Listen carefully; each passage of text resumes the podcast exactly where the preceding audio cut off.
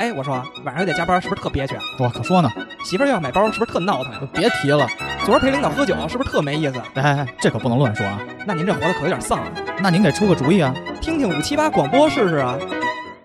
五七八广播，什么都有，就是没溜。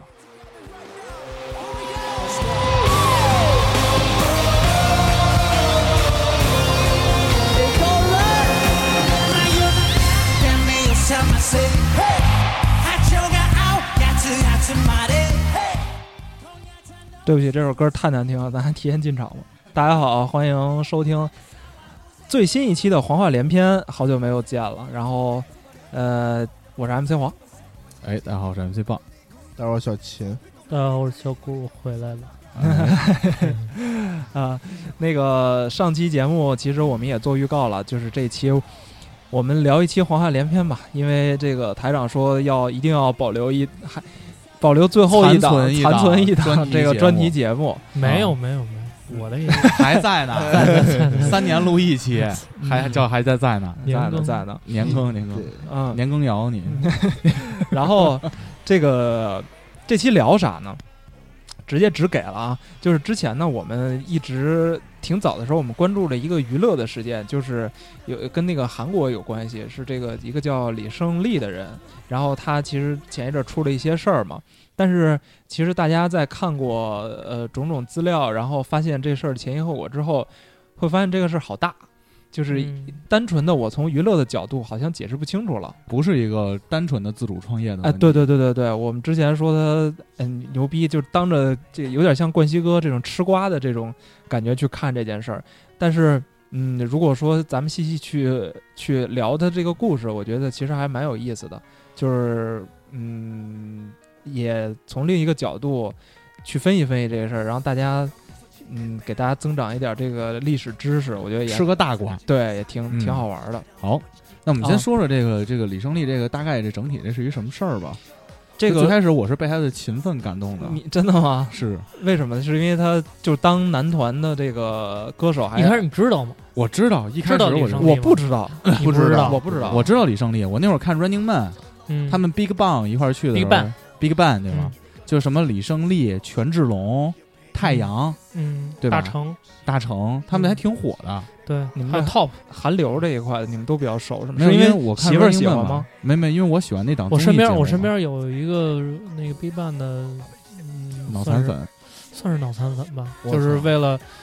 他在那个 BigBang 不是那个陆续服军役嘛，啊，然后在那个服役之前不就开那个巡回演唱会嘛，嗯，然后专门跑韩国去了两次看他们演唱会，就是啊下了飞机拿着行李箱就去演唱会了，哎 呦，然后直接喊水也没带，直接喊脱水了脱水了，啊，对，然后一散场啊，就看地上钱包、高跟鞋、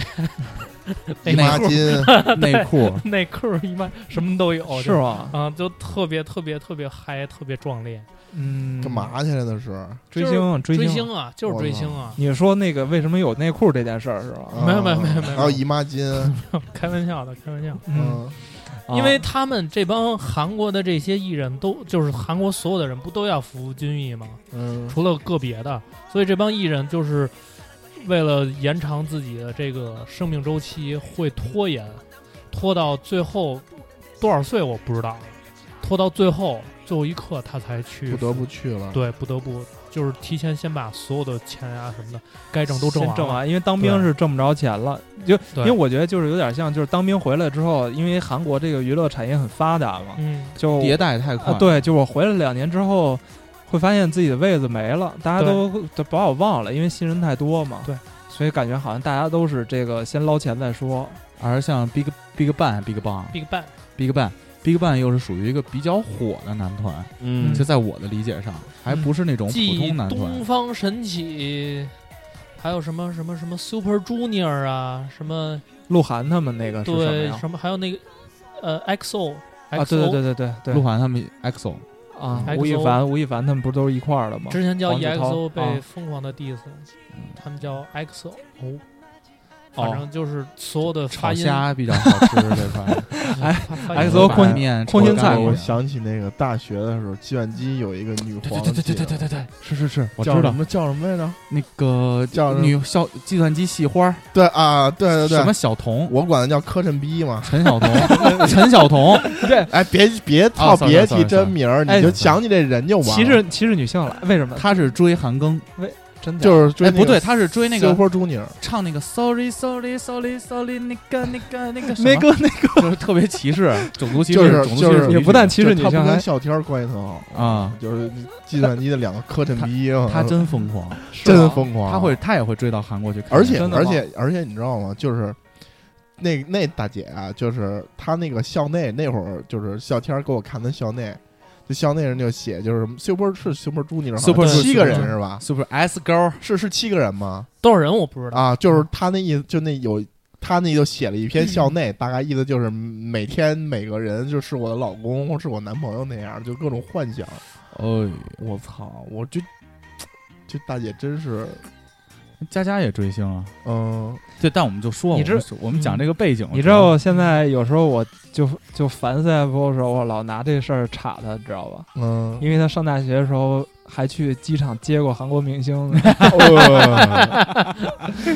所以 CFO 从小时候就是一个跟风逼的嘛。对他跟分儿。然后我现在他不让我提这事儿，他追过哪个韩国明星？啊我我忘了名字叫什么，反正是一个也是一个男团里的其中一个，他名字里有个，那就是特别复杂，姓李，叫李，呃是盛吧还是反正特别复杂的一个字儿，嗯，不是 H O T 吧不是 H O T，我他有 H 操 O 太 T，早了，他有 H 他要喜欢 H O T，我就不说他了，你知道吗？你也嗯就喜是欢是吧？他就是喜欢一那个，然后当时跟我说，他说那是花的最后悔的二十五块 钱，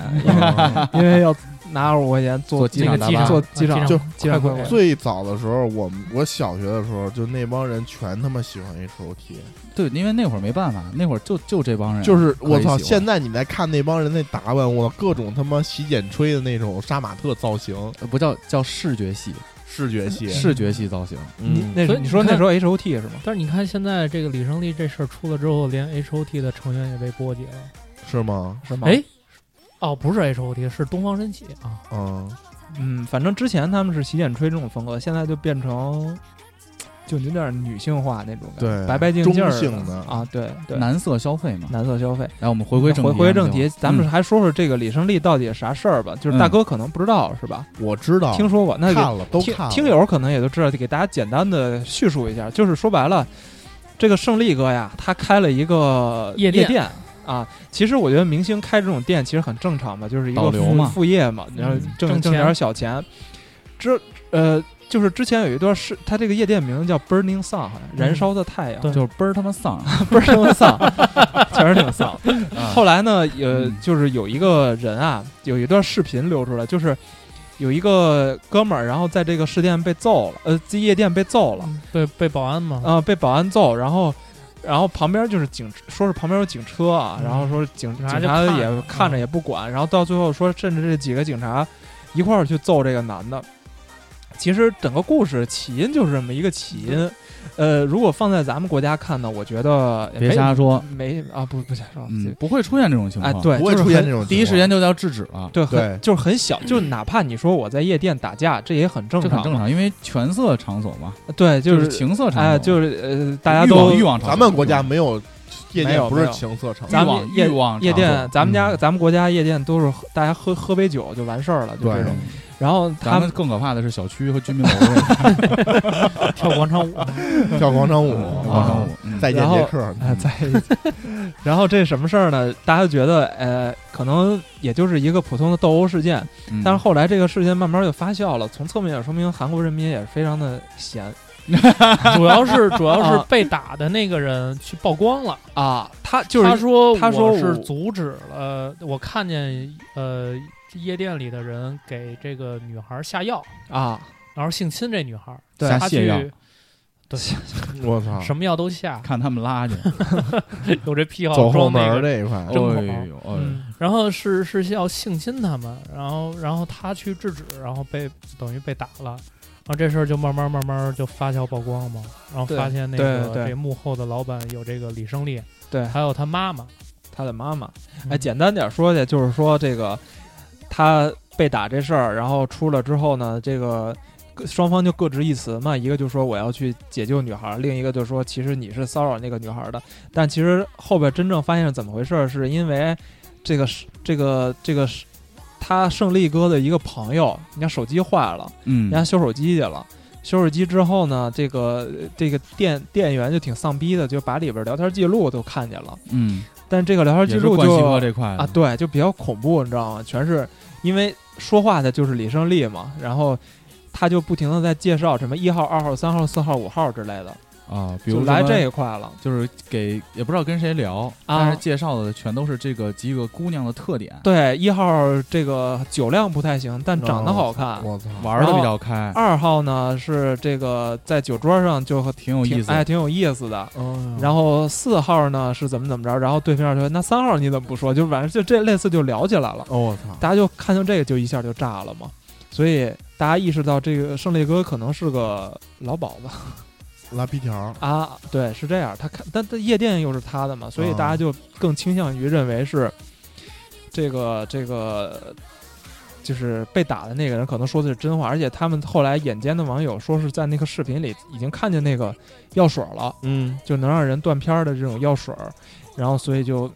牵出了很大的一个风波。那么更到哪儿去买这种药水呢？你还自己在家配一点儿吧。 然后说明说明什么呢？就说明其实胜利哥的这帮客户啊，也其实也不只是说咱们有这种普通人，嗯，更有甚者呢，可能是一些这个政界的，哎，对，这商界吧，嗯啊商界政界商界政界这这帮大佬们也都去。嗯，所以说，其实网民就觉得这事儿还蛮黑暗的，嗯，然后包括他们的现在这个总统也出来就说我要解决这件事儿。之后呢，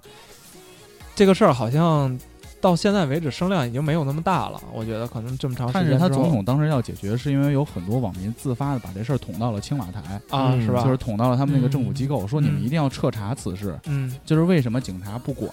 嗯，这是一；为什么胜利还在这儿来回来去的，就介绍姑娘给这种对关键的人，而且嗯他说还有几个大型的集团、财团的这些什么公子也在里头，对嗯比如什么三星、三星星嘛、嗯乐天、乐天的，啊嗯乐天什么现代各种各样的，啊，所以说呢，就大家就认为这事儿有问题。当然，咱们呃，大家冷静下来就开始翻旧账嘛，就所有人都是这样嘛。可能大就翻到了十年前的那些故事，然后呃，就是大哥你知道吧？就是之前有很多人就聊到了韩国女星自杀这个事儿嗯，张子妍啊，就是包括还有什么我记着的有什么崔真实啊，还有等等等等都、都都死了，就是大家就觉得很奇怪。嗯，就是哪个国家当明星也不至于到最后就死就自杀了呀？嗯就是他们到底经历了什么样的故事？于是乎呢，我们就去搜搜了一下，到底有有什么样的情况。那这个故事其实跟这个胜利哥所做的事儿，我觉得基本就如出一辙我插一了。句不好意思啊嗯，我们聊这期节目一定要放韩国的歌曲，嗯，实在太难听了。你换一个，你 换一个，你还是 乐队夏天也行啊，可以 Reggae 吗？呃 reggae reggae 吧，你换歌吧。那我就还是接着讲这个事儿。嗯啊，呃，像刚才古潼说这个什么张子妍，对吧？嗯嗯嗯啊，其实张子妍是，嗯，我觉得是因为李胜利的呃这个 Burning Sun 这个事儿爆出来之后，大家才就想起重了，重新关注啊，，对，想起了之前张子妍所经历的这些事儿。嗯，大家之前一直认为张子妍的死其实是微不足道的，就包括她在死的时候呢，嗯，那些遗书啊什么的，都最后都是认为是假的。啊，可能大家也也还是那句话，就娱乐社会嘛，大家可能就是当吃吃快餐一样，这事儿就过去了。吃瓜吗？嗯，对，吃瓜嘛。然后，但其实因为这个李胜呃李胜利这个事儿，大家开始重新思考这件事儿，在想这个社会，就韩国这个社会到底是发生了什么样的问题？那张子妍这个事儿具体是什么呢？就是我不知道，像嗯像你们就是像跟像古潼这样，是不是跟韩国应该比较熟悉的？嗯，韩了不国的了女解？婿，对韩国的女婿了不了中解？国的中国 的，啊，这个事儿是啥嗯呀？说张子妍啊，她其实是个明星，他小明对星他小明是星个小明星，然后还演过应该演过一个比较出名的连那个韩剧，但是可能不虽然不是那个女女一号，嗯，但是还算是比较有名儿吧。当时就相当于咱们杨子，紫呃，对差不多，差不多四，小花 旦， 但但具体这说不好啊，咱咱直也接不说给了。扣扣一个但人还行，是就是有一天，就是突然说爆出他自杀嘛，自杀他就那个自杀的那个那个遗书，就说他当时是被沦为了当时那个经纪公司的玩物，嗯每天要陪客人，对，当就当当妓女，然后呢，可能最疯狂的时候一天要陪四五个客人，说是他他当时啊，这个这个女孩啊想。按说这个韩国明星，我觉得不不只是韩国明星吧，就是全世界所有这种女明星，其实如果说到最后真的不能大红大紫的话，这种三四线的，她们可能最后狭隘一点啊，就是如果自强不息的，可能就是回哎家回老家开小卖部或嫁个老实人，不是家一般不都能是这在么说百的子吧湾地区集集聚你那都是 KTV 的明星集吗，散，歌手嘛。歌手，歌手，歌 手，之前有个姑娘跟我说说哥，我唱歌唱得可好听了，我嗯以前就是练这个专业，一听 我，我说你还是把这杯干了吧。干嘛混这儿来？ 心里自己没点逼数吗？ 他们，我觉得他们其实应该是，比如说进到公司里，到娱乐公司里去工作，或者说是好一些的，嗯，就应该往后嫁往嫁二线走嫁个富商，哦，嗯是不是？就对你其实最后就是跟个男的，有钱的男的，我就在家相夫教子，我这辈子就不愁吃穿了。嗯？嗯，嗯好多人都是因为这样，但是可能咱们这个张子妍啊，觉得这个还是想拼一把哎，对，往有上事业走心一步，所以呢，他就签了一个经纪公司，嗯，啊，莫名其妙就签了一个经纪公司。这个经纪公司就比较厉害了。这个经纪公司公司的老板啊，我觉得就是他应该不算是李胜利，就是有点儿就大流氓那种感觉，嗯，有点儿黑道。说这个人叫叫金承勋，是一个是一个胖子，嗯，然后戴一眼镜儿。这个大哥他表面上他是个经纪公司，但其实他是一个产业，皮条公哎司，有点儿这个意思。嗯，你要说他是单纯的像李胜利这样开一个妓院的，也不是，感觉他就是一条链嘛，就是说你这个明星，我先玩儿玩腻了，你让我玩开心了，我再捧你啊，就这种感觉。但是无奈呢，这个张子妍签了这家公司之后呢，就一直变成了这个老板的这个玩物，嗯，所以呢就被安排进了一个大会所里边儿。说这个会所还特别有意思，就是说这一楼啊，就比如说大家什么谈生意的地方，因为我可能要跟一些制片方啊或者一些导演啊去聊这些事情嘛，我嗯，做一些娱乐的东西出来。那三楼直接就是开房的地儿，就是也就是说，比如说我是作为一个导演，我来天坛饭店嘛，别瞎说，中国没有，啊没中有，啊国有天坛吗？我说的是日本那 边儿，就比如说我是一个娱乐公司的呃那个老板，或者说我是一个导演，我来到你这儿谈生意，咱们要做一个什么样的活动？嗯，那可能谈完了之后，那咱们就直接上三楼放松一下。我得哎我得见见你这个经纪公司的演员啊，对对吧？看看你这儿的实力啊，万恶的资本主义就是太腐败了，真是对真是是。然后这个张子妍就无奈就变成了这个工作人员啊，然后就像果彤说的，他可能一天要这个接触好多好多的权贵，哎，对，就是很多人很多次数，而且它不 像，就是像百子湾一带的，其实他们是有就是你要玩儿你就好好正常玩儿，走正规的流程。对但是有些 财阀正规人流程是什么流程？啊我也不知道， 那你怎么知道什么叫就还有正规流程这说呢？我都不知道，没听说过。就是推呀、按呀、哦啊啊，嗯我推这些嗯都是在巴厘岛听说的，哦，你知道吗啊？这回在巴厘岛听了很多当地的那些东西。本来嗯开头想想说讲讲巴厘岛这我些事儿，说正规流程怎么就还有看这个看光碟什么比 A 面儿 B 面儿对，比如说 SPA 呀什么 的，你知道巴厘岛 SPA 嗯正规 SPA 它叫 SPA，嗯服务好点儿它叫 SPA Plus，然后呢，最顶尖的服务呢叫 SPA Plus Plus，我操这是最顶尖的了，他们这文化水平也有限，哦就是 Double Plus，你知道吗？啊就是感觉像糖尿病的这互个联网加这个，对，互联网加，啊嗯所以所以那个所以什他么们都管你叫佳佳嘛。嗯我然后那个那个张子妍这个就是，关键是很多他的财团， 他有一些可能其他的一些癖好，嗯比如说什么虐待啊，对那就让他不能忍受。我看的是就是，我就刚才说的嘛，就是他，他还还不如百子湾那些呢。就是他说白了没有自己百的子自湾是由，什么 呀？也是一个小区嘛，就是嗯东三东四环的一个价格洼地。就是大家如果有买房的需求的 话，可以多了解一下这个地哦方。就是在住在那个地方我跟你说啊，啊，百子湾这事儿，我我在巴厘岛我我也听过。。哦，巴厘岛人都都知道百子湾的事儿啊 不，你去你知道你知道为的什是么不是 巴厘岛啊？我这回我这回啊出差，然后因为我那个我有叫 一个不好意思，我叫鲍俊南，我嗓子不好，所以这期我基本没怎么说话，好 吧？如果你们现在在听的话，这个是我们另外一个主播说的。对我我我，嗯然后是什么呀？ 我那个这回出差嗯有一个产业峰会，都是得接待一些老总老老板嘛。哦呦，然后呢，那个每人就是会会会有车，有车，对，那个有大包车，我啊反正操！可能四五个人就在在一辆车里头，然后嗯我呢负责一辆车，我嗯就坐在后边，我看我看前头两个老板，一个老板在翻手机，你知道吗？聊天记录嘛。然后那个有一个群，他是在群里头，叭点开一图片，一别说地名啊，女的，然后呢这女的就是穿的比较裸露，嗯，然后他就火这个牛逼，这个牛逼。然后我一看这个群名儿叫北京外卖，哦， 北京外卖群。 就这帮女的全是送外卖的，都是送都是 送外卖，美团 的的，或者饿了么嘛啊。哦然后就是他问们经常会在那个直播间说，说我嗯今天一共美团订单是赚了一千七百二十四块两毛钱，嗯，然后饿了么订单赚了三百二十四块钱，我一定要加油，请给我点赞，是 那个。对，然后那那那老板说那个这哪儿的呀，在哪儿送外卖啊？啊百子湾儿，，哦 群里头有人说百子湾儿，哦，这么回事儿。对他想在那边边点点个外卖，哦可能在那边要买个房什么的。对，那个生活就在那儿就比较方便，嗯啊，就是想吃个饭什么就不用自己做了。行嗯就点外明卖白就了。行，嗯就是不错那地方。我刚说哪儿了？我操！啊，就是说他一说天要接四五个，对，而且他没有自由。然后刚才古潼也说说好多好多他妈的这帮大佬啊，有有癖好。就我之前听说什么，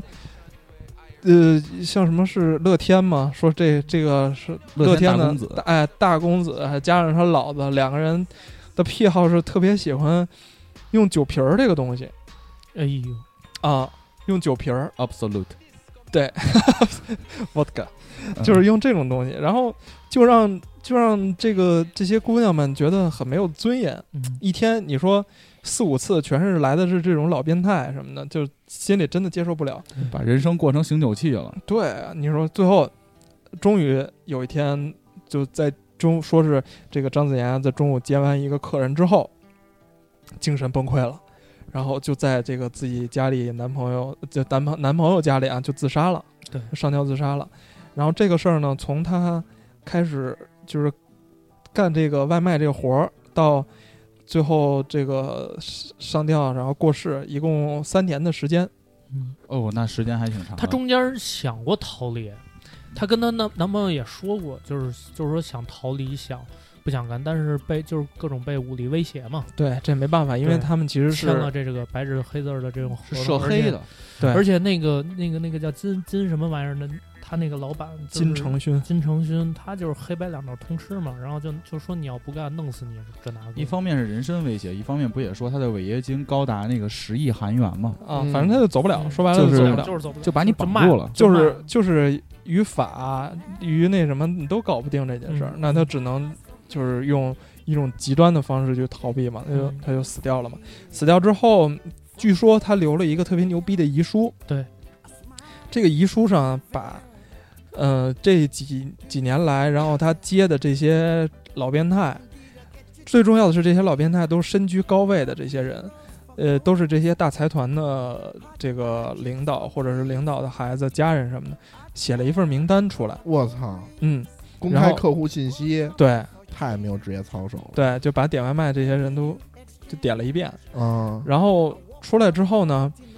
大家肯定舆论上，当然这些吃瓜群众肯定就炸了嘛，嗯，就觉得嗯，我操，这是什么情况？那太太不可思议了。嗯那紧接着就是这个，说是有一个什么韩国有一个机构，有点像检察院啊，或者是像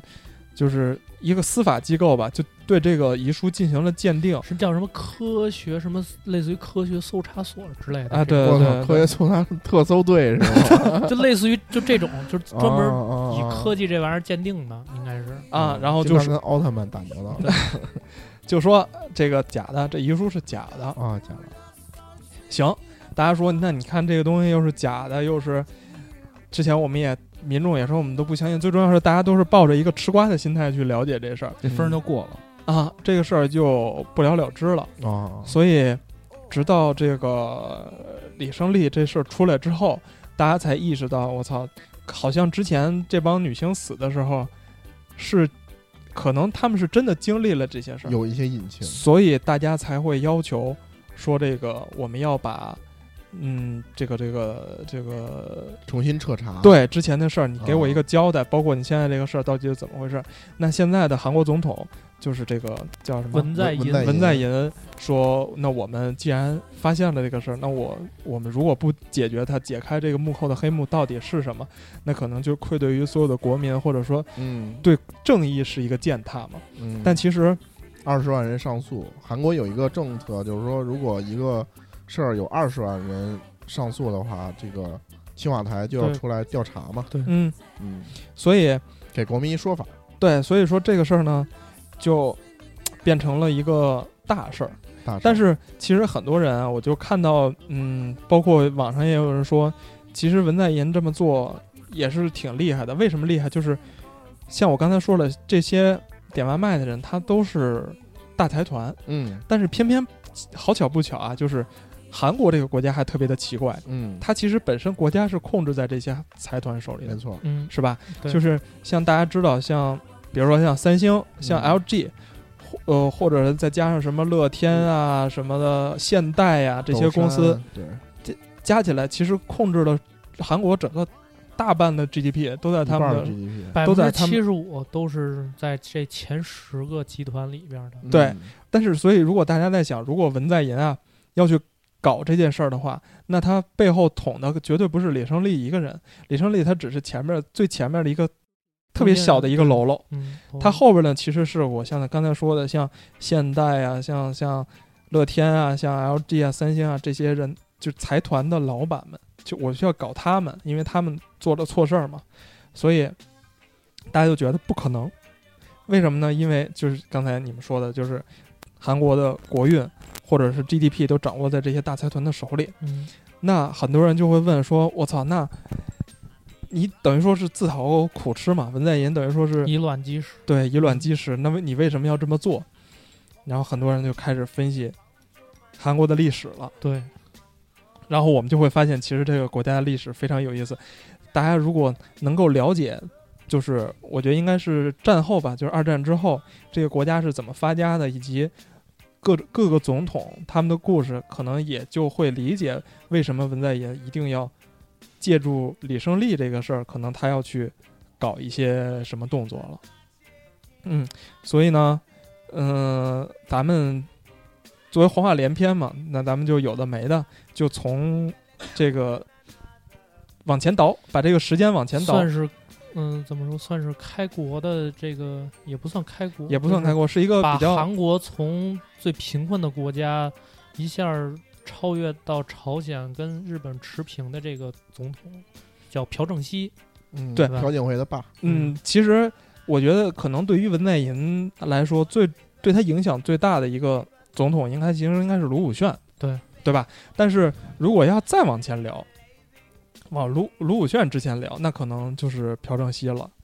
然后这个这个总统是是什么情况呢？首先啊，这个逼肯定不是什么好人，嗯，就是咱们把他就是当成，嗯，对于韩国来说，他确实是一个，呃，铁腕儿近代并国父，对，然后又把韩国从一个那么弱小的国家带成现在这样，其实他嗯很厉害，但是其实你了解他做这些东西之后呢，我觉得其实是有一些争议的，嗯尤其是他这个人对于中国人民来说哈、就是对咱们国家来说，那就是傻逼。有侵华历史， 嗯对，他是之前是什么情况呢？这个我发现一个特别好玩的一现象，就是所有的韩国总统啊，除了这个前一阵儿刚进监狱的这个朴槿惠之外，剩下的所有的这些总统都是小时候家里特别苦，特穷，特特穷苦嗯啊，这个挺有意思。他因为不像美国，或者说是像，甚至是，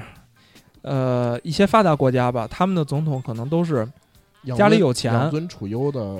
那个对因为阶级因为他们小小的时候能够接受这种牛逼的教育，就所以精英阶级嘛。对精英阶级，所以他们最后成了这个国家领导人。但是韩国还不是，韩国全是那种家里种地的，或者家里是工厂，或者父母饿死的，嗯吃不起饭，吃不起饭的这些人，最后成了总统。我觉得可能因为这些原因，也导致后边这个造成韩国这个国家的政局很奇怪的一个原因。那说到这个朴正熙是什么情况？他小时候当然家里也很穷啊，但是这个人穷志不志不短嘛。最后他考上了大学，然后在大学里慢慢的就是也不那么自卑了，然后最后决定还是要这个努力一点，然后争取能够自己给自己和自己家人带带来一个更好的一个未来嘛。但是这时候就赶上了一个时间节点，这个时间节点呢，就是日本人来了，啊，日本人开始侵略朝鲜，侵略完了之后呢，紧接着他要去侵略中国。那这时候，其实那时候日本人需要大量的这种，因为已经征服朝鲜了嘛，那其实我需要大量的说伪军吧，啊，去帮助他们一起去到中国，因为那时候呃，日本已经大家知道占领了这个东三省嘛，他们需要一批人，然后中国地儿大嘛，总嗯总需要有人在在在那边去维护日本人的利益嘛，需要这么一批人，然后让他们去读军校，在日在在当时在伪满成立了一些军校，然后这个叫朴正熙，朴正熙就报名了，他、哦他觉得这是对他来说是一个机会，是一个机会窗口，对，就是呃从政嘛，算是，因为等于说现在日本对于朝鲜来说已经是他们的宗主国，或者说是一个等于说就是他们的政府了嘛。嗯那我以后要要到政府里去工作嘛，然后他就来到了中国，然后军校毕业之后呢，就留在国国就中咱们国内就当兵了，嗯，然后做了一些其实侵华的一些很傻逼的事儿，因为当时呃在东北其实有一些抗日的力量嘛，嗯，然后他就是就负责情报啊方面的这些工作，去对他们进行镇压，啊，呃，所以本质上来讲，他他妈是一个侵略者，所以呢，呃，日本人就对他很看重，哎，觉得这人干得不错， 这不是我们公司的，来我们公司以后这么拼，对对还做出了业绩，对，那你那我就要扶持你们，做得不错，我就要帮你嘛，然后就就给了他的兵权啊，然后让他去。呃，真正加入军队啊，去去有一些这个作战计划。但直到日本人投降的时候，这个大哥甚至不愿意相信日本人已经投降了，说还是呃牛逼的。那时候不是苏联人进来了嘛，嗯但是苏联人也不是什么好东西啊。但来到之后呢，呃，我由苏联人去跟日本人聊这个投降的事儿，然后这大哥直接把那个苏联人给宰了。嗯苏联那个联络员好像是吧？啊啊啊！说说给给给他宰了之后呢，这个这毛子当然就弄就弄你呗，然后就叮咣五四一通打，说是把这个他们的整个这个朴正熙所在的这个军队就他妈给灭了。但是呢，只有朴正熙还有他可能几个小兵儿吧，一块儿逃出来之后，最后在说跑到北京之后被发现了，就一直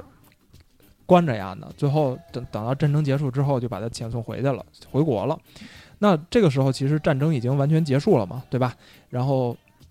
韩国理论上已经独立了，就是但其实没有独立，啊，朝朝鲜半岛其实还分着的嘛，嗯一个北朝鲜一个南朝鲜。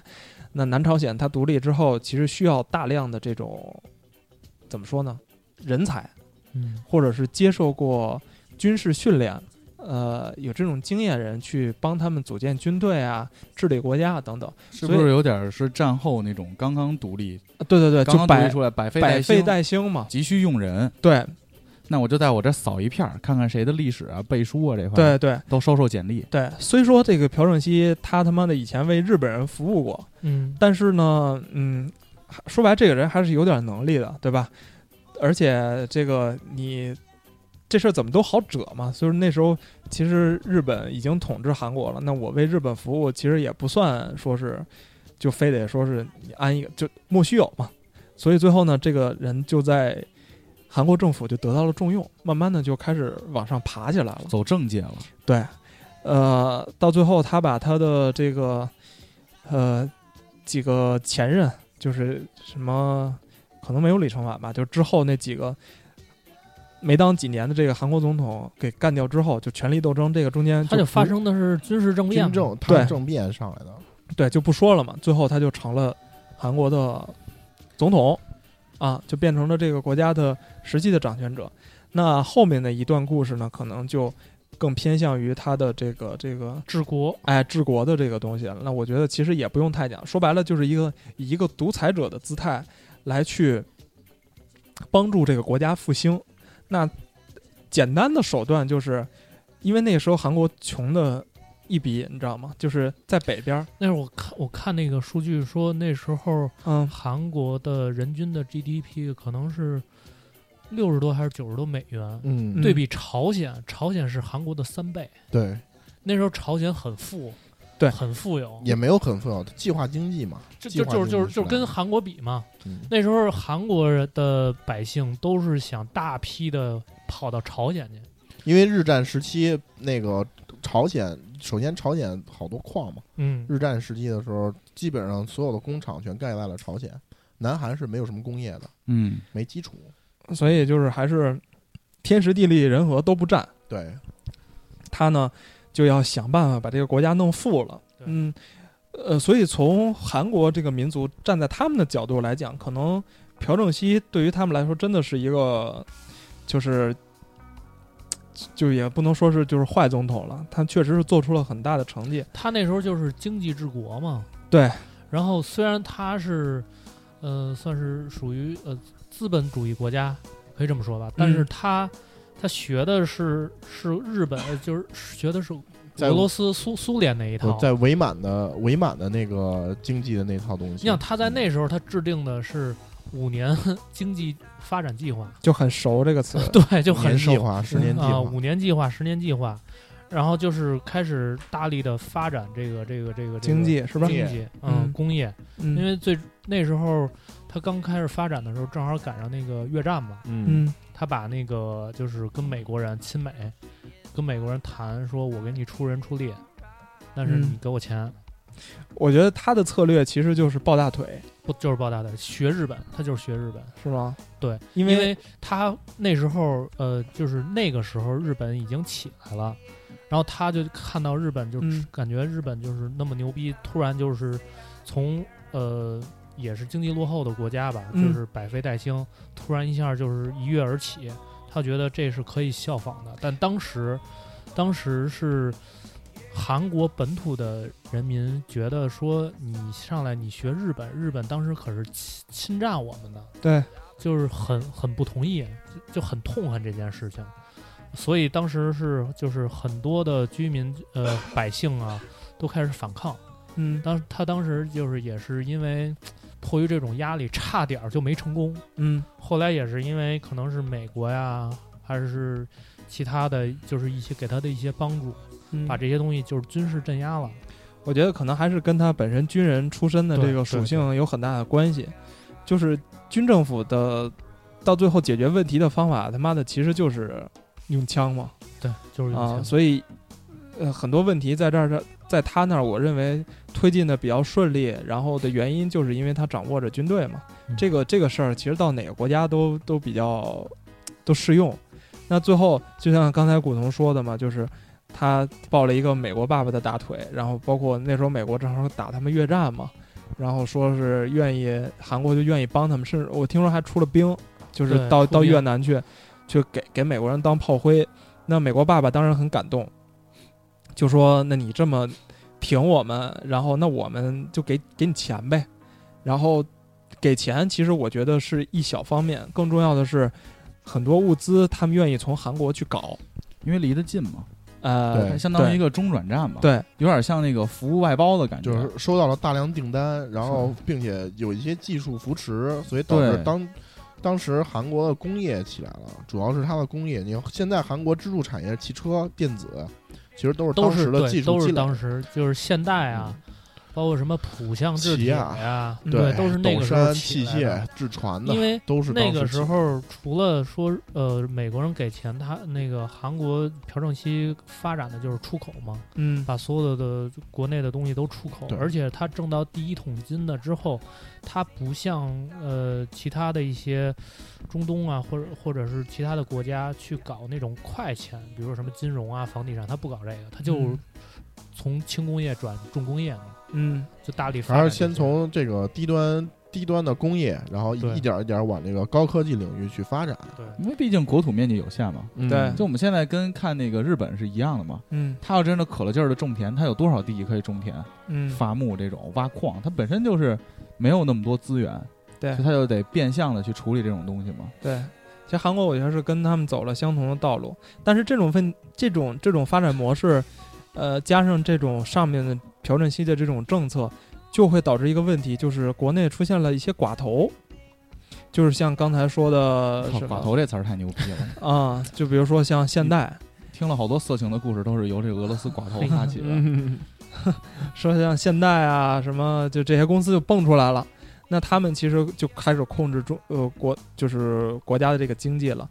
呃，但其实那时候还好了，因为有朴正熙在，他他铁腕儿嘛，等于说所有的这些大佬们，我要听总统的话。但是后来朴正熙跪了，我觉得就是这个事儿呢，我觉得可能也是因为他的跟他的手段有关系。当呃你高压到一定程度，作为一个老板，然后天天的，比如说吼自己的下属，或者是给他们施压的话，总有一天他们会受不了。这个事儿可能就是大家如果了解这段历史，可能知道就是朴正熙是被人崩死的，嗯，被啊枪杀的暗杀的，呃，还不是暗杀，明杀，明。杀，明是杀是是上头了，直接就给他弄死对了我操！在，而且是在算是歌厅吗？还啊！是饭店？ 有就是一歌就厅是，歌厅应该是嗯歌厅啊一歌，厅因为当时还他是什么呀？带带了一一个妞儿带带一妞儿带一妞儿去啊了，对，两个手下，冲动了，俩人俩人火拼了，俩人骂起来分不过来了是了吗，这俩人互相看不惯，就是我我觉得你傻逼，你觉得我傻逼，是这样，就比如说你，就 MC 报是朴正熙，嗯，不太好，就没你关是系老板，你是我老从来板没，有过这么高的位置，你呢？你你有你有下边两个人，这两个人对你来说都很重要，能帮你干好多事儿比如说一个是我的 CTO，啊。比如说一个是黄话连篇的主理人，一个啊是古剑奇谭的主理人，对你就没有情说大了哥吗？是那妞儿，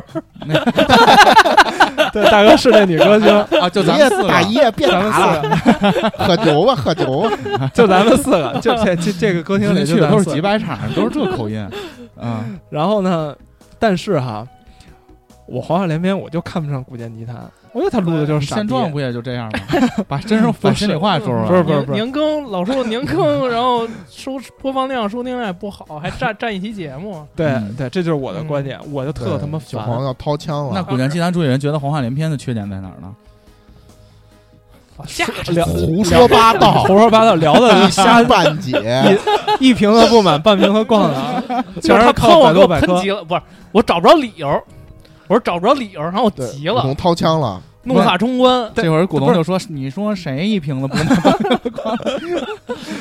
然后我我去找枪去了，当时有几个人？脱裤子，不是嗯 你能看我一眼吗？不是，我是想说的是，对于领导当当领导这事儿确实不好弄。嗯不好弄对就是对你说你其我实能说啥？你是想撮合撮合我们俩对啊，啊，就是两个节目都还是要办下去是啊，就是互相就是互相学习，互相提高。嗯，但是吧，你的处理方式可能有点问题。有点问题。你帮着我说话了，哦，就是你把我们咱们四个叫一块儿了吧？拉没偏和稀泥，没他谁录音，拉偏架了，没他谁录音，对我那天我我也把设设备支的好好的，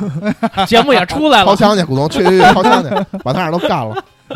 就这么个情况，你就啊你就等于说你拉，偏架了。哎，你嗯没太会做人，哦，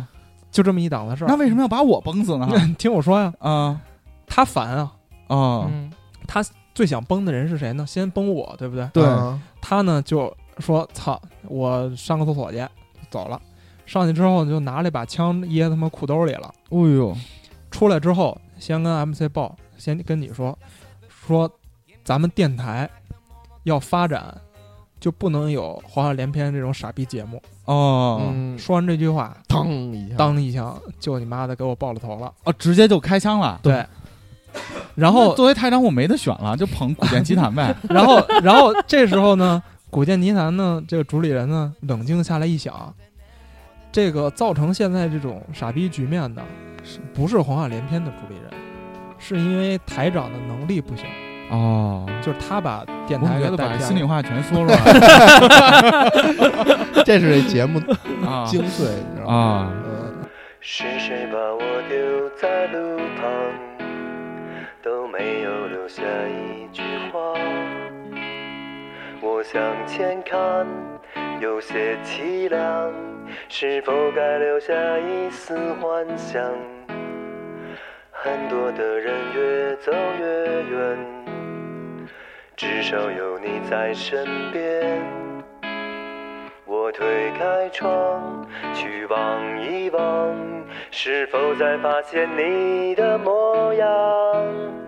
谁爱孤单？谁在平淡？昨夜的抱怨会让谁不安？谁想孤单？谁在平凡？明天的祝愿会不会再留下遗憾？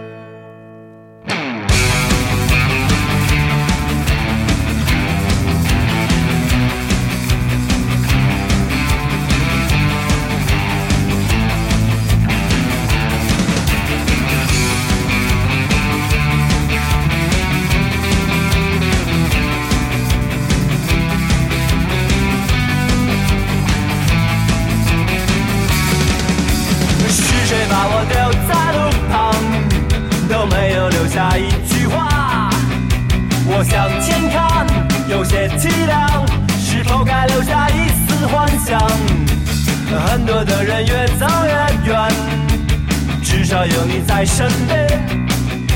我推开窗，去望一望，是否再发现你的模样？在这里，在那里，真的没人在乎你。就算看到了奇迹，也不属于你。去哪里？去哪里？我们需要在一起，就算一切都失去，也没有关系。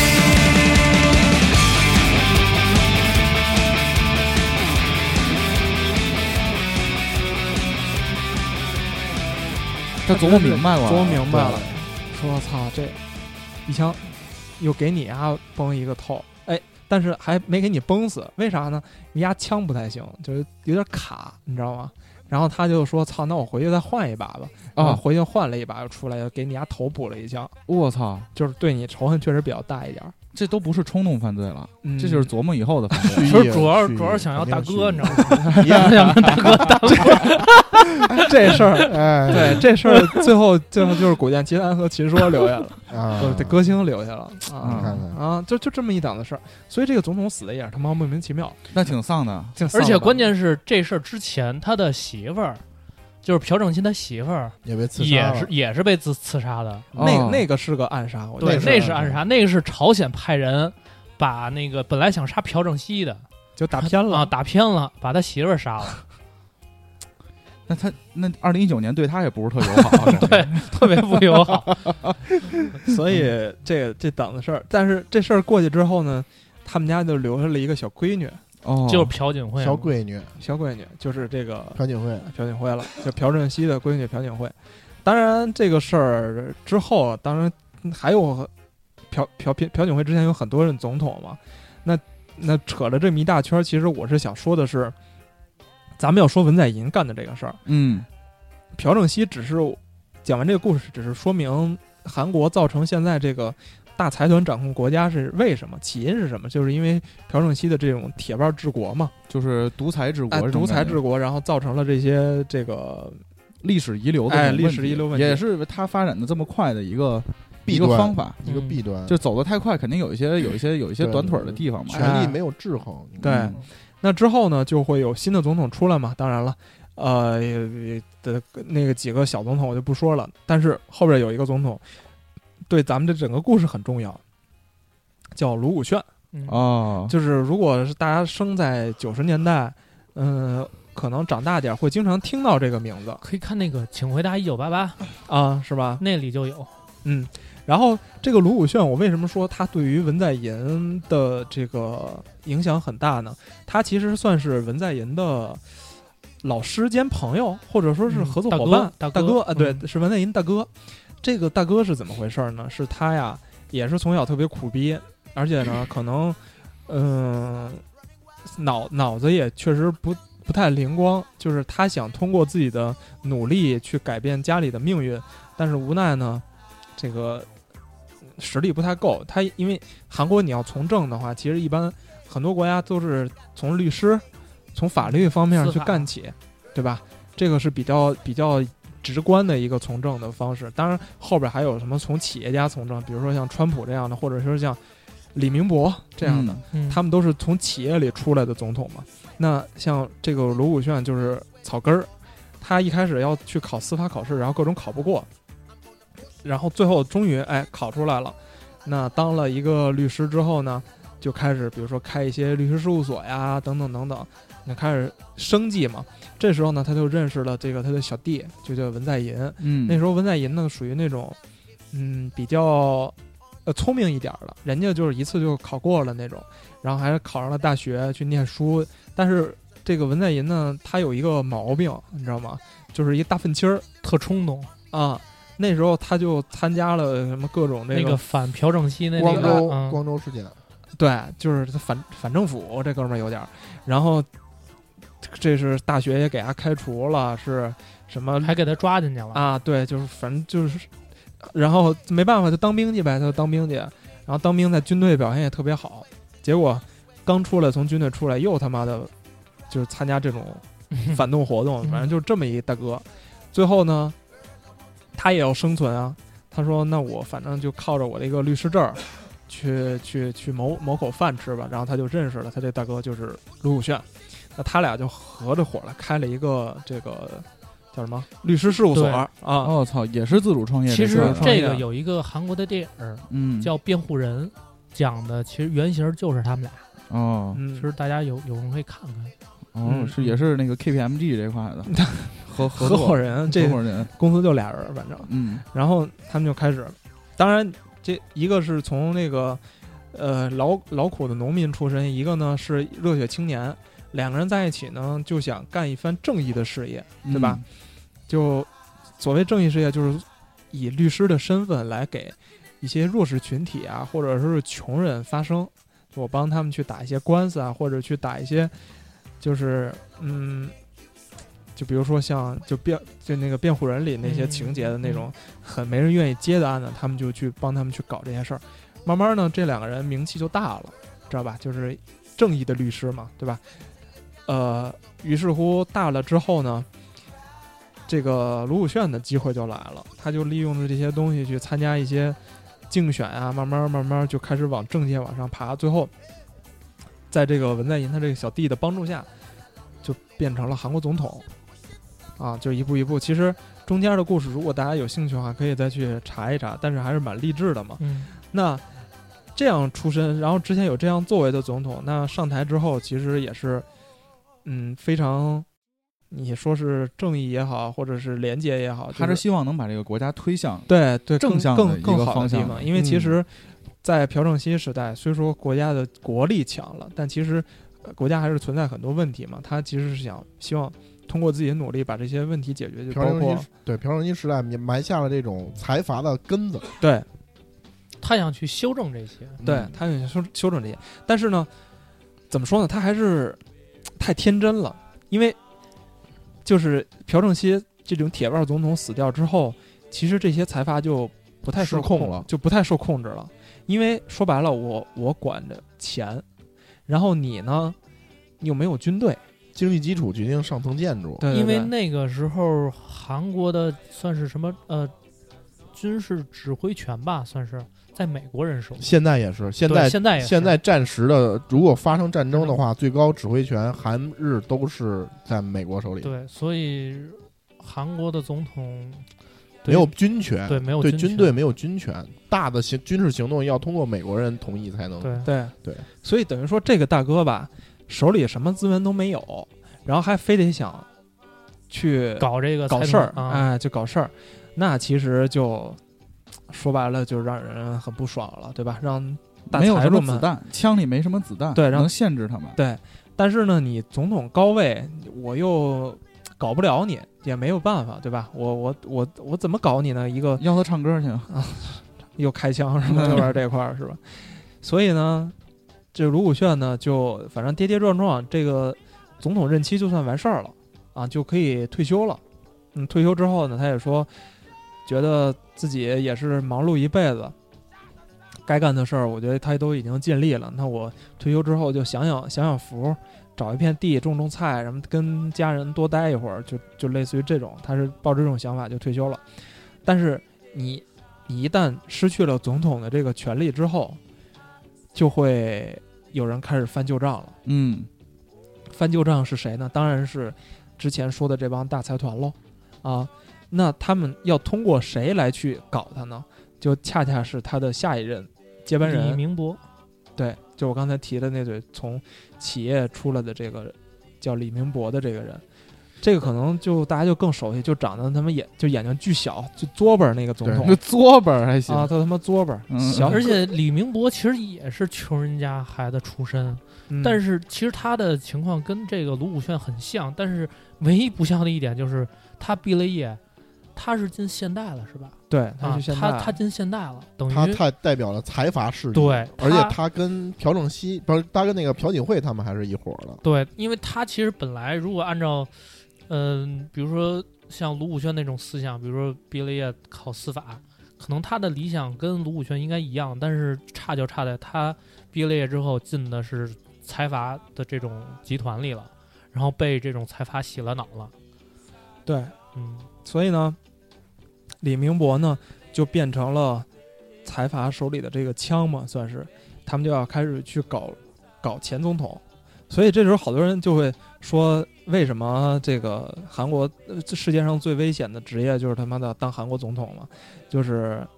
都没有善茬，就是冤冤相报何时了的很感觉。难最后独善其身呃，。对对对对对。嗯那先就说李明，说李明博这事儿，他怎么去搞他的前任？就是搞一个总统最简单的方法，就是说你受贿，哎经济上有问题，嗯，这个最简单嘛。然后呢，他们就就开始着手去调查这个事儿，看看这个这个、呃、卢武铉到底有什么污点儿，就查查查查查，最后也没查出啥。哦，还真没有，他没有自己没有，自己没有，但是好巧不巧，他媳妇儿干错事儿了，是因为呢，这个卢武铉可能是家里之前有一笔什么欠欠了一笔钱哈、我我听说，嗯反正说是，呃，然后他媳妇儿呢就以他个人的名义去收收了一笔钱，去为了还家里的债，这笔钱呢也其实也挺多的，呃，是六百万美元，一一百万美元， 600万六百万美元，六百万美元，六百万美元，他收了这么多钱，那这事儿出来之后，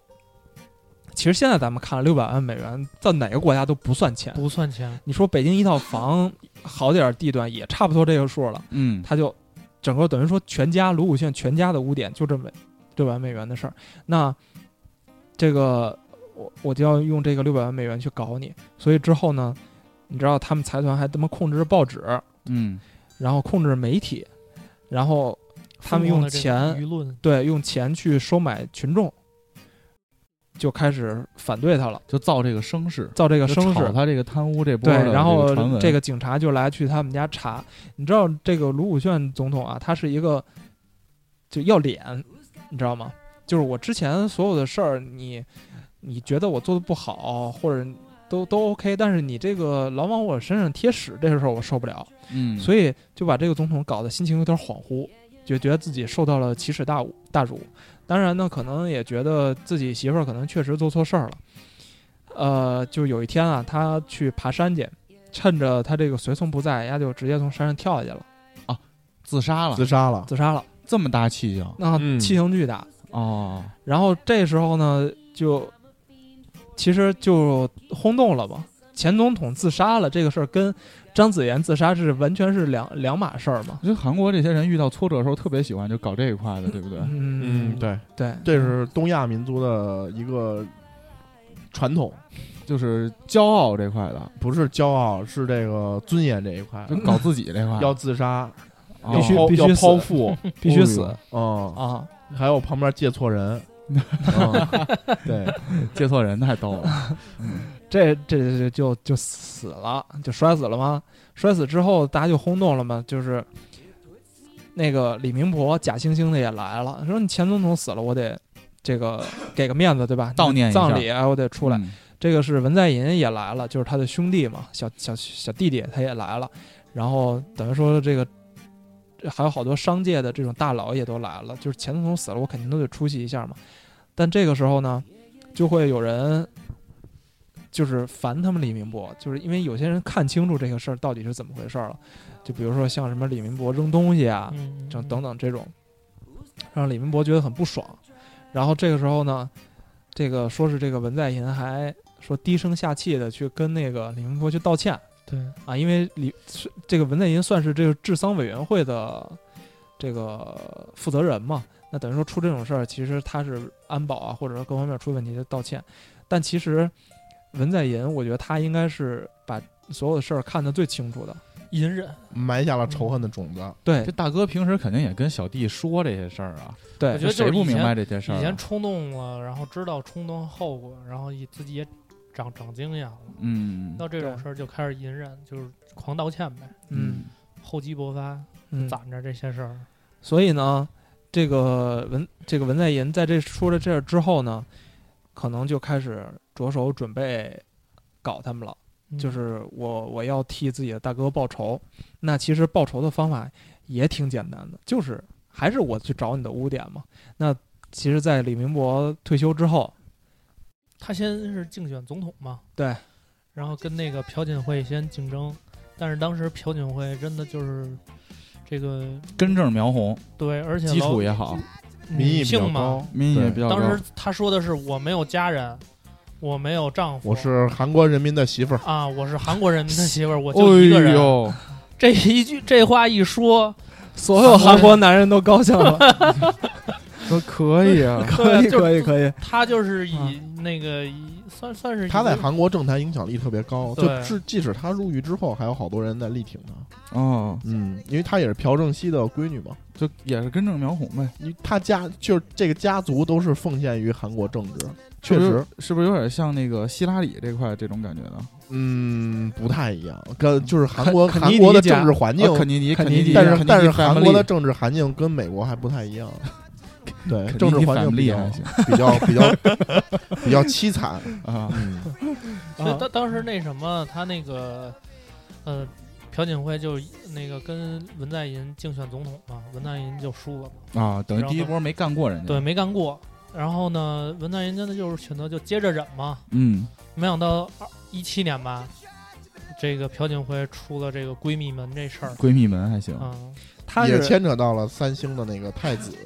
啊，对对嗯对，就是其实是文在寅先把那个李明博给搞了一下，就是他退休了之后就查压账，我发现丫他妈其实贪污贪露好几千万美元， 贪贪污，他是我刚才看是贪污三百多亿韩元，哦，折成人民币应该是二点多亿人民币，嗯，这个就不是买房子的问呃题，啊这跟李明那个那个卢那个卢武铉这六六百万美元，这真的是就是不值一提啊！嗯对因卢武为铉那个因为这个没，当然，首先所有的这种行为都嗯是错的，对但我但们是只是按重要程级对，别其实来这个说数其实我觉得可能都往少说，因为他毕竟是财阀出身。他肯定他还逃税呢，他肯定跟这些财阀之间有各种各样的这种联系。那联系最简单的方式其实就是钱嘛。嗯那嗯这一，过钱，他们一查查一准儿，所但以这好像是文在寅当了总统之后查查的是吧？啊，反正丫就开始啊搞、对开搞始搞搞搞，然后这个朴朴槿惠当总统之后呢，就开始自己送人头儿，这个还不是说文在寅想搞的，丫自己送人头儿，这个跟她这个她媳她闺蜜的这个女儿骑大马去嘛，听着好有意思啊！这骑大马，骑大骑大马，然后写写鸡巴假论文儿，然后呲儿自己同学，然后大家觉得他很烦，结果发现他这个这个进这个学校，哎，不就是就是梨大，不就就是佳佳读的那校友大吗学，啊梨大这这事儿就是在梨大发生的，嗯，你大概说说这是一什么事儿吧？就是朴槿惠的闺蜜的女儿，是梨大的呃 就是学生学生，那不就佳佳同学嘛？应算？该是 学姐吧学姐，不知道具具体我不知道啊。然后然后就是说那个 梨花女子大学是首尔的一个景点，如果男男同学去的话，可以参观一下，我觉得。听那说个特有你去过有一吗面墙我去过啊，好好好看吗？确实好看，是佳哪佳方面呢儿？哪方面儿好？是景色呀，还是都是姑 娘，啊都都都还行。然后那佳佳个这个标准在学校应该是哎呦，是李明博是这个那还不是那 不啊？我觉得还还还算，因为我具体没看，因为就里说边是也最有好看男生，的。里边也有男生， 梨花女子是啊大好学看里有男生，也有男生，就是其他学校的男生啊你嗨，你说其他学校的男生那是其他学校，然后，然后那个梨梨大有一个最有名的那个墙，就是校门口有一面墙，全是中国人拍照的，叫什么什么什么什么什么梨花墙还是叫什么墙？那很有名儿，就去那儿就是算是一个景点儿。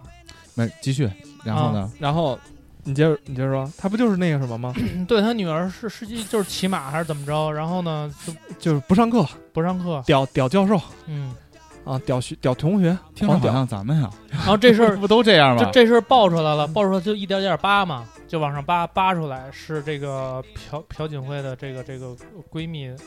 然后呢认识总统，认识总统，然后总呢统走后门儿哦对给他弄进去走后了门，弄弄进去，然后当时就梨大就开始弄那个那个抗议嘛，嗯，当时这事儿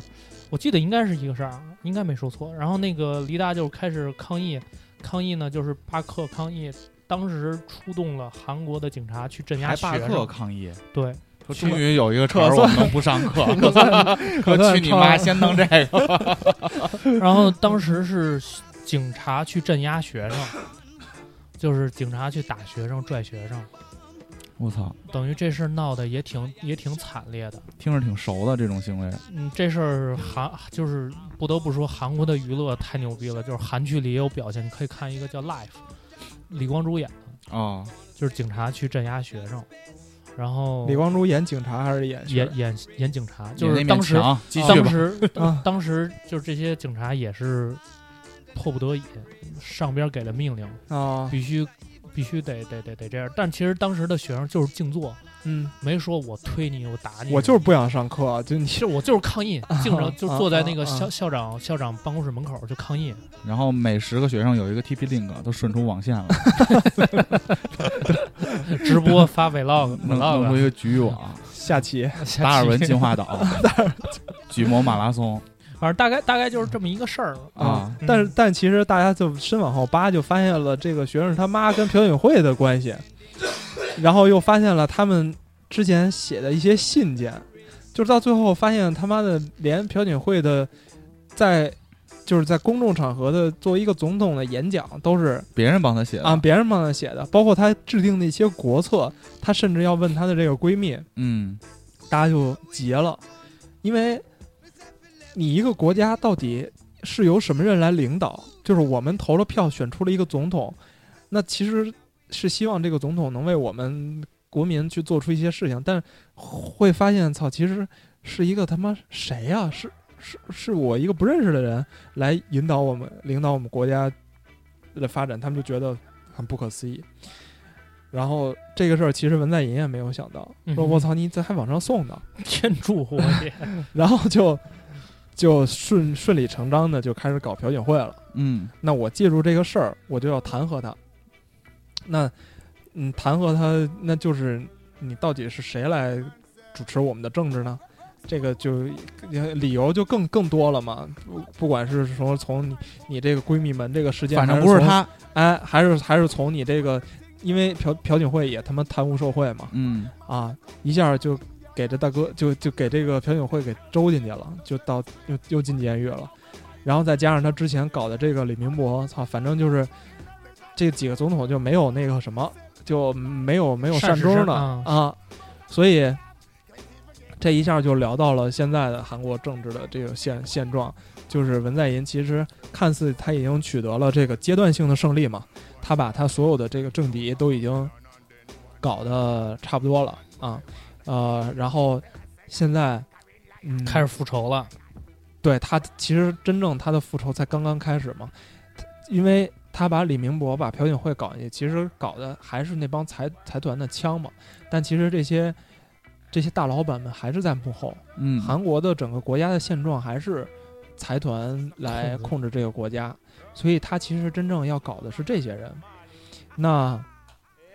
李胜利，胜利哥这个就异军突起， 一对胜利哥这事儿一下就给了文在寅一个机会。那文在寅是不是要通过胜利哥去来真正的改变韩国的这个现状就，就只能拭目以待了。嗯、那我之前其实再说，其实很多人对于文在寅之后要怎么搞，并不是很乐观嘛，因为这个现实就是这样，就是如果你把这些整个呃这些财团人都拖死掉，那毕竟影响的是整个韩国经济或者是社会结构的的的的的崩溃嘛，对吧？所以他要做出一个抉择，而且其实他现在做了这么多事儿，已经招恨了，嗯，是不是有人要搞他？而且他的这个民意已经下调，就是下下了下降了很多。对这个下降到底是什么，因为什么原因，咱也不知道。嗯，反正呢，呃，看这架势之后，可能会又是一场这个腥风血雨，而且据说哈，他就是下一任现在韩韩国总统的这个竞选人嗯黄教安啊，说这个这个逼也是一个他妈财团的人，他是朴槿惠一手培养起来的人，嗯，那那就就是就看他怎么两个人互相搞呗。我觉得如果作为明眼人的话，如果说是算卢武铉时代，他没有看清楚自己未来的话，那呃文在寅其实是亲身见见证了这些事情，那他嗯会不会自保，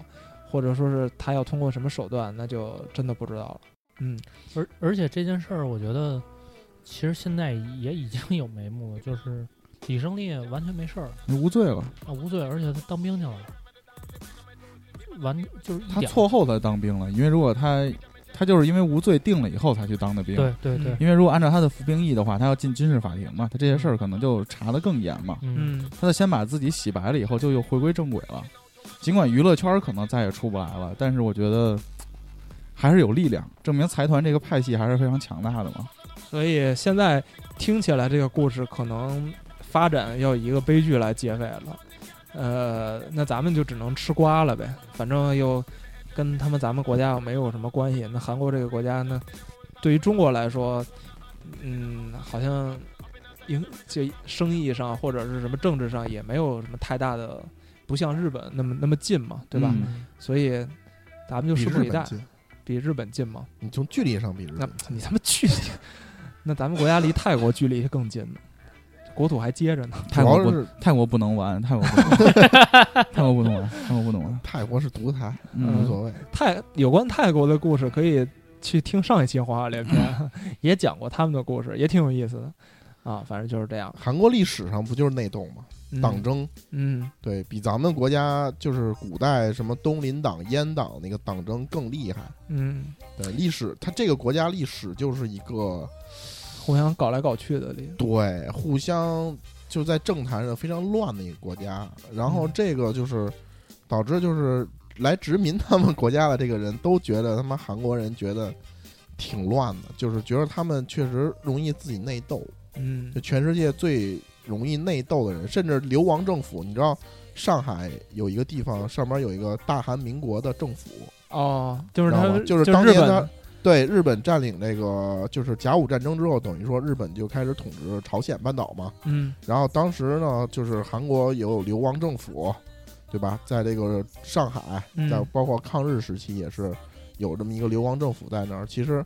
就是在这个时期，流亡政府里的两个领导人还在内斗。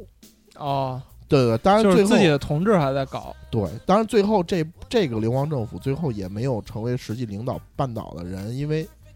南北部是当时的朝鲜共产党，嗯，就对，就俄罗斯的这对，这就帮对，对对，就金姓金的金的他们那那那嗯一大家了，那那帮人，对，就现在是金三代嘛。嗯，然后南部呢，就是李承晚，就是特就是是当时的呃，北部的领导人那时候都是说中文的，南部领导人都是那时候都是说日语的。说对说英语的，啊后来改说英语了。啊，对，对，就是实际上也是半岛就是这么一个国家，一直都是内斗的。嗯，对，其实这件事儿主要看还是就是经济基础决定上层建筑。谁有钱谁牛逼。呃，对，谁有说白军队了谁他牛逼控制的控就是整个财阀控制着韩国主主要大的经济命脉，嗯，所以导致就是 你那些总统没有没有什么实权，有点铁打的营盘流水的兵，这个感觉没错而且没错你知道，没错我看那个有一个比较逗的事儿，就是文在寅是想去获得军队的支持，他怎么想获得军队支持？他去慰问，他拿了啊两块两百块披萨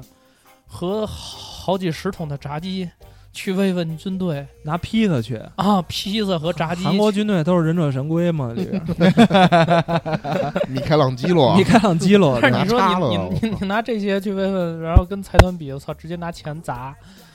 就完全不是一个量级。主要还是就是韩国政府本身对军队的控制对权、战时的控制权是没有的。再有一个就是他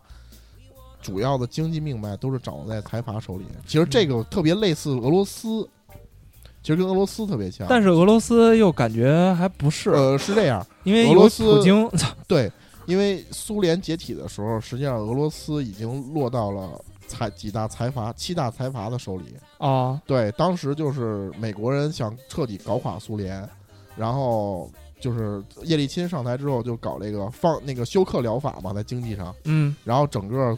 大量的国有资产，因为它以前实际上是个这个共产主义国家嘛，都是嗯国有资产，把国有资产大量的便宜的贱卖给了这种私人，啊，可以说就是这些财阀就是捡拾这个美国人收割之后的这整个俄罗斯苏联经济的在这个废墟上捡拾起这些垃圾起来了，哦，然后形成了几大寡头。在普京上台之后呢，实际上当时的俄罗斯的情况和现在韩国的情况非常像，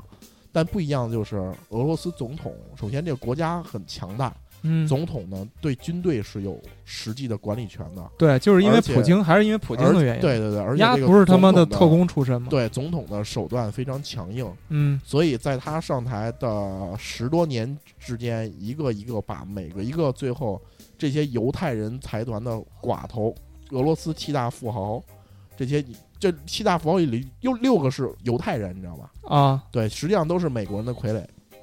把六个富豪全都把把其中的七个富豪全都给制服了。全他妈送西伯利亚呃贝熊去了，对，有的是去西伯利亚修家具去了，有的是他妈的把他财产没收，然后最后被在就是前段时间不有一个英国特工在那个啊、有一个特工在英国不是被弄弄死了吗？被弄死啊，就对是什么毒，气啊这一块的，对对对对中毒，啊，对，实神际经上毒气，那个就是当时这些财阀雇佣要去搞普京的一个杀手，算是一个杀手。啊啊，就是最后这些财阀一个一个下场都非常的惨，都是跟普京作对的结果。那所以像普京这种治理方式，是不是也是因为导致俄罗斯这个经济开始在慢慢往后走的 一个问题？ 这个不是，主要是就是这个这个你说俄罗斯，我现在觉得就是一贼你妈穷一东北，比东北还东北的一 东北。这个这个这个说来又话长了，因为这跟整个前苏联的那个经济体制有关系，它是举国这种重工业轻出口，因为它本身前苏联非常大，然后自给自足的这样一个经济体，对对对对对，但是它的所有的这个经济基础都是偏向重工业的。但是你说白了，你重工业没有那么多的市场，在国际上没有那么多市场，所以你看它的武器挺挺牛逼的，嗯，对吧？各种核武器特别牛逼，但实际上真正它的产品的竞争力又不强，就偏民用的东西呢又很差又很薄弱。嗯这种世界比较流行的两大支柱产业，一个是汽车行业，一个是那个这个半导体行业。嗯，芯两片大对两大两大支柱产业，它一个都不占，嗯偏民用的它一个都不占，哦，你这么说还真是俄罗斯没汽车吧？所以我就们导还有致比 亚迪呢。所以所以就导致说它的经济实际上本身从根儿上就已经不行，本身就跟那些那些资本主义国家你竞争不过，因为它的方向就是错的。我那时候再加上它解体的时候，实际上是被这些被美国搞了一波，因为当时这个休克疗法导致它大量的国有资产被便宜的贱卖，然后被西方国家收割了一波。啊，这里边的问题就特复杂了。就当就时对，就听那个袁腾飞讲他妈的俄罗斯历史，巨他妈逗，就说他妈美国派就是花了好多钱就往俄罗斯渗透特工，因为他们想搞俄罗斯的一个军事技术，说是什么一个坦克上的，说这个坦克这个小上一个小零件能领先他妈美国好多年，他们就想要这个东西，然后又是往他们人工厂里去派特工啊，又是什么各种，结果说是最后是怎么着，是一个。美国人看着一个坦克兵坐在那个坦克上，然后说拿了拿了二百美元，说你能把那坦克上的东西给我掰下来吗？然后他说行， 直接把直接把炮管炮管子也给 了他，再送你一炮管。就给他掰下来，然后就给丫了，这事儿对，就是是苏联解体的时候，实际上就是特别惨，嗯特别惨，被美被西方国家整个给收割了一波，嗯，玩了一波阴的，然后嗯整个苏联的经济倒退了十多年，就然后所以这也就是导致它现在主对要的经济都是靠卖石油、天然气。他们就是跟大哥说没有轻工业嘛，然后说什么说那时候蒙就内蒙的那帮牧民，因为他们放牧去，嗯，没车嘛，但是还骑大马呢，不方便。然后但是俄罗斯不是有他妈好多车嘛，就是不是车就摩托车，他们重工业嘛。然后他们家就拿这个什么暖瓶儿啊、热水瓶儿啊什么的，就跟这帮毛子去换去。嗯，但是其实这种他们又不能出国界嘛，因为这种这种只只能说非法的嘛。然后说那帮他妈的毛子就每天就开着摩托车，然后快到国界的时候就跳车，说那摩托车就他妈自己他妈自己开到那个中国那境内了，对。然后就换他们那个暖瓶儿，我觉得还挺他妈逗的。主要还是它经济方向错了，但是它治理的这个寡头是没有问题的，嗯并不是因为治理寡头导致俄罗斯经济不好，嗯是因为如果他不治理寡头的话，俄罗斯就是今天的乌克兰，就是四分五裂了，已经嗯就这国家就就就已经会变成这样了。对不起，你一说到乌克兰的时候，我好像脑海里又往另外一个方向走了。呃哟哎嘿呀，想 又又想他妈泰国了，我就一直对这个就是政治这方面就比较薄弱，你知道吗？嗯就你说乌克兰和俄罗斯，我这脑海中就都不太一样的东 西。乌克兰可以去一下，可以，可以，可以。改天咱们可以去一去下。乌克兰干嘛呀？ 哎，这个地方看英英雄纪念碑是吗？这个地方很好，哎，切尔诺贝利哎是吧非常的乱。巴迪亚有的 是，不是不是不是，全是乌克 兰。哎，我说最后啊，节目里我是想这样，因为刚才就是咱们说要聊这事儿，然后 MC 报说操，那我我只能聊俄罗斯轮盘赌 了。咱们咱们现在不是正好那个聊到俄罗斯了吗？嗯我觉得你就以这个事儿结个尾吧，啊，以这个事儿，以这个事儿，结个尾吧，就就差不多了嘛。那就是怎么咱们就从从李胜利这个事儿就聊到俄罗斯轮盘这个事儿了？就我觉得，就是因为李胜利他有当时也是这种就是情色交易嘛，嗯，他当然有很多特别脏乱的玩法。我啊最后你还是你不能，等于说你在做这期节目功课的时候研究的都是他妈。我研究的是各种各样的玩法。就我们研究的都是政变，你们在研究的我原本以为你们聊这个李胜利这个事儿，会把他自主创业这些问题都都聊一聊，中间啊不会就有各种各样的玩法吗。哎，聊聊聊聊李啊包括胜利，我觉得李胜利，对，我觉得他这个创业真的挺牛逼。我们最后收我一觉下得啊嗯给他一个 respect， ，respect，因为我们这聊就的是 respect，关键是他九零年的，他哎跟你一样大，，比大哥就小一 岁。 我跟你说，我要能认识那帮政韩国政坛的大佬，啊，我比他们，我比他混得好。我跟你嗯你说这加一天班，今儿跟这沙发上眯瞪半天 了。他关键是他先从偶像开始的嘛，对嗯你得前期当偶像，对啊，真得当偶像，你得先当个嗯偶像，那不。行，啊那不行。那个明年那个什么偶像练习生上一上我操，我上去，嗯啊，哎呦喂，嘿呦嘿呦，K pick me，咱 哎咱咱们就接着说这事儿啊。你看李胜利他其实 Big Bang 嗯，挺火的，他其实通告是挺忙的，他还能抽时间开各种各样的店，这是他夜最牛店逼只的是一方面。对，他是不是还开个什么煎饼店？没有，他是开的是什么呀？他特有经商套，他开的是拉面馆儿，而且你知道他这个拉面馆儿，他全国好像是。呃，两百多个吧，我具体数量记不清了啊。东方宫呃，不是， 哎，但是！有点想吃东方宫啊有点。但是你知道他这拉拉面那儿拉面馆儿开到哪儿吗？嗯，它是开在二层，一层是什么？一一层一般都是喝酒的地儿，大排档。它的思维是，你客，因为韩国不是有这个第一摊儿、第二摊儿嘛，吃完饭啊就，第二摊儿、第三摊儿什么的都是喝酒去，就在这种大排档喝酒。喝多了之后呢，吃吃碗拉面比较服，舒服。吃碗拉面，然后胃里什么的舒服，这第二天早上，所以他是以这个思想的。他这个拉面一年的这个营业额，一家店好像是两亿韩元，哦就是很高很高，而且他这几百个店，就是他特别有经商头脑，包括他除了在国内，他在国外又呃建什么什么那个酒店，嗯，又弄什么投资什么什么房地产什么的夜店，他在国外也有很多， 而且他不还买过专利吗？他自己对帮 Big Bang 去拉赞助去，对他，他在日本，日本有一个他们去那个演唱会，然后他自己去谈了一个日本的赞助，给他们自己的组合。就等于说人家有一定的商业头脑，而且他很拼，而且你知道，关键是 C 罗嗯在韩国的代理权是李胜利的，就是 C 罗在韩国的所有的活动是由李胜利这家自己的公司来帮 C 罗安排。对，只要你在韩国，不管是出席活动、代言、广告，都有李胜利，都是李胜利来负责嗯啊安排。他等于是好几好多个产业链的老板。嗯，然后咱们就说回这个拉皮条这个事儿嘛，嗯不是说轮盘赌这事儿吗凌晨两三点嗯还帮其他的老板回微信，什么意思？就是他已经这么忙了。嗯他凌晨两三点，当客户有一些需求的时候，比如客户刚喝完酒，嗯，说我想我点个想外卖点个外卖，嗯，他还立刻回微信，那你这你要不维持住这关系，谁给你那么多资源啊呀？对所以我就觉吧得他很拼嘛。我觉得俄罗斯轮盘赌就是一个玩法嘛，就姑娘站一圈儿，然后撅着屁股让大家轮边转着来嘛。OK，这个过了。但我 但我想说的是，嗯其实你看这么一颗冉冉的商业新星，嗯，还是因为省钱了，省钱了，怎修么手讲机啊，啊修，应该买一新的是吧？对呀、你不能修。冠希哥这个事儿还没明白吗？啊，坏了就不能修，就不能必修须扔了。扔了扔了扔了。对扔了，我觉得还是给李胜利一个 respect。我那手机就没修，扔家了，不敢修。你呀、那 个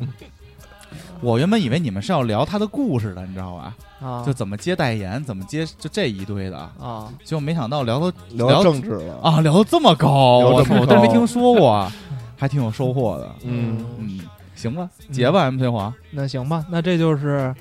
最新一期的《黄鹤连篇》了。下一期《黄鹤连篇》不知道什么时候，看看看看哪个国家出事儿吧。啊，咱们感觉这节目变成了一个给为全世界一些这个非主流国家指点迷津的一个节目，无所谓了。反正我们现在已经一周一更了啊，然后大家不要再说我们是大台了啊，好吧。那下期我们就还是聊正期吧，这期《嗯黄鹤连篇》就到此为止。嗯啊，欢迎大家去新浪新浪微博搜五七八广播，去喜马拉雅，喜马拉雅、啊网网易易云音乐，还有荔枝 FM、Podcast 搜索五七八广播，还有五七八微信公众号五七八没了玩大写没了，哦没哎了呀，大哥没没了了，说不是那个还是原本在片头做的广告啊，在片尾做吧，那个嗯，哦那个是什么？我说微信一群遍是吧说一？遍吧，然后你就啊剪进去呗。好吧，哎，请大家上新浪微博搜索“小广播”，后台留言，加入五七八广播花好园俱乐部的微信听友群，和我们多多交流互动。然后新节目呢，帮我们点赞、评论、转发、打赏，看心情。谢谢各位， OK，大家周末愉快，拜拜。拜拜拜拜拜。 Angel the sunshine, angel the sunshine with you. For